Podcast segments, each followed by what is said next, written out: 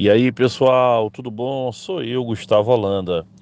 Hoje a gente vai falar sobre o Enem. Mais uma vezinha aqui no podcast sobre o Enem. Essa semana, algumas perguntas chegaram para mim. Por exemplo, João Luiz Assunção, tá aqui. João me perguntou: Guga, o tempo do Enem é o suficiente para a prova? Ô, João, vê bem. Primeiro, a prova do Enem, ela equivale em palavras, para você ter uma ideia, tá? Em número de palavras, a 30% de um livro. Um livro médio, por exemplo, você vai ter 30% das páginas de um livro, um livro de 120 páginas, mais ou menos, você vai ter na prova do Enem. Isso quer dizer o quê? Que você vai ler muito. Isso, na velocidade normal de leitura de uma pessoa, dá aproximadamente uma hora de leitura. Então, veja, do tempo de prova, em média, e olha que é uma prova técnica, tá certo? É uma prova técnica, não é como se você estivesse lendo um romance, lendo um conto. Não, é uma prova técnica, você tem que ler com mais atenção ainda. Então, você vai gastar em média uma hora.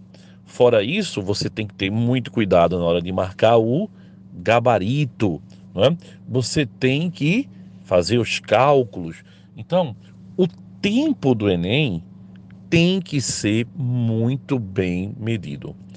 Então, pessoal, para isso, a gente tem que fazer o quê? Tem que fazer a prova antes.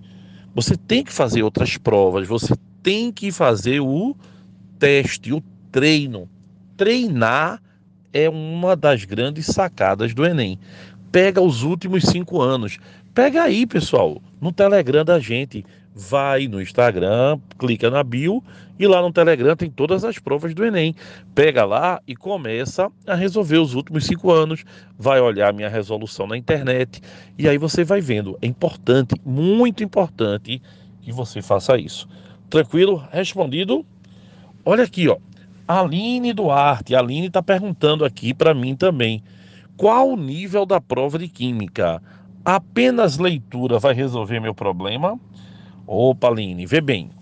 Olha, a prova do Enem não é, em nenhuma hipótese, uma prova apenas interpretativa.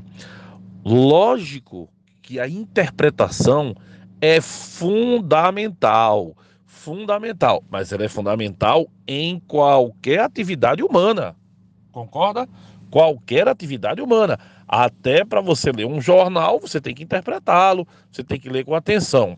Então é importantíssimo.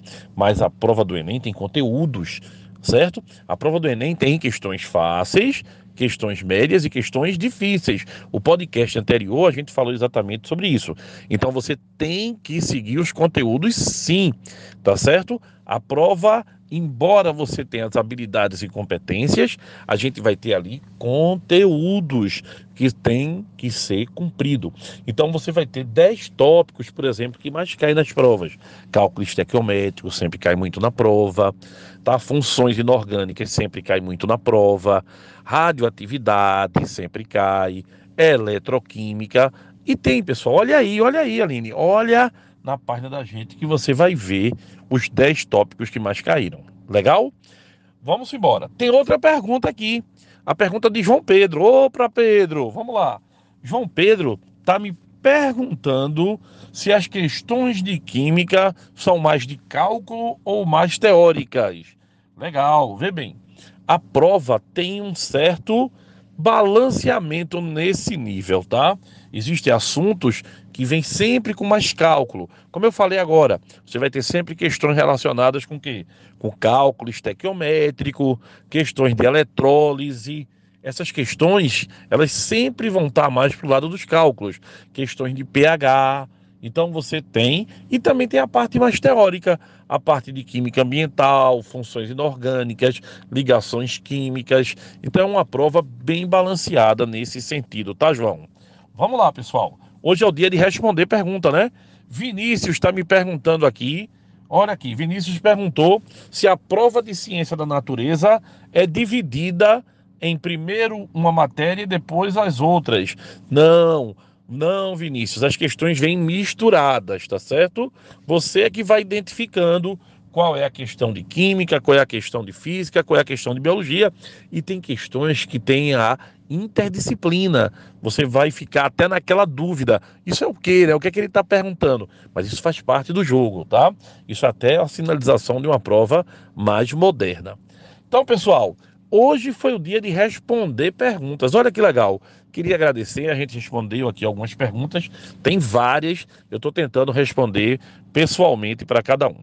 Tá legal? Abraço, pessoal, e até a próxima, hein?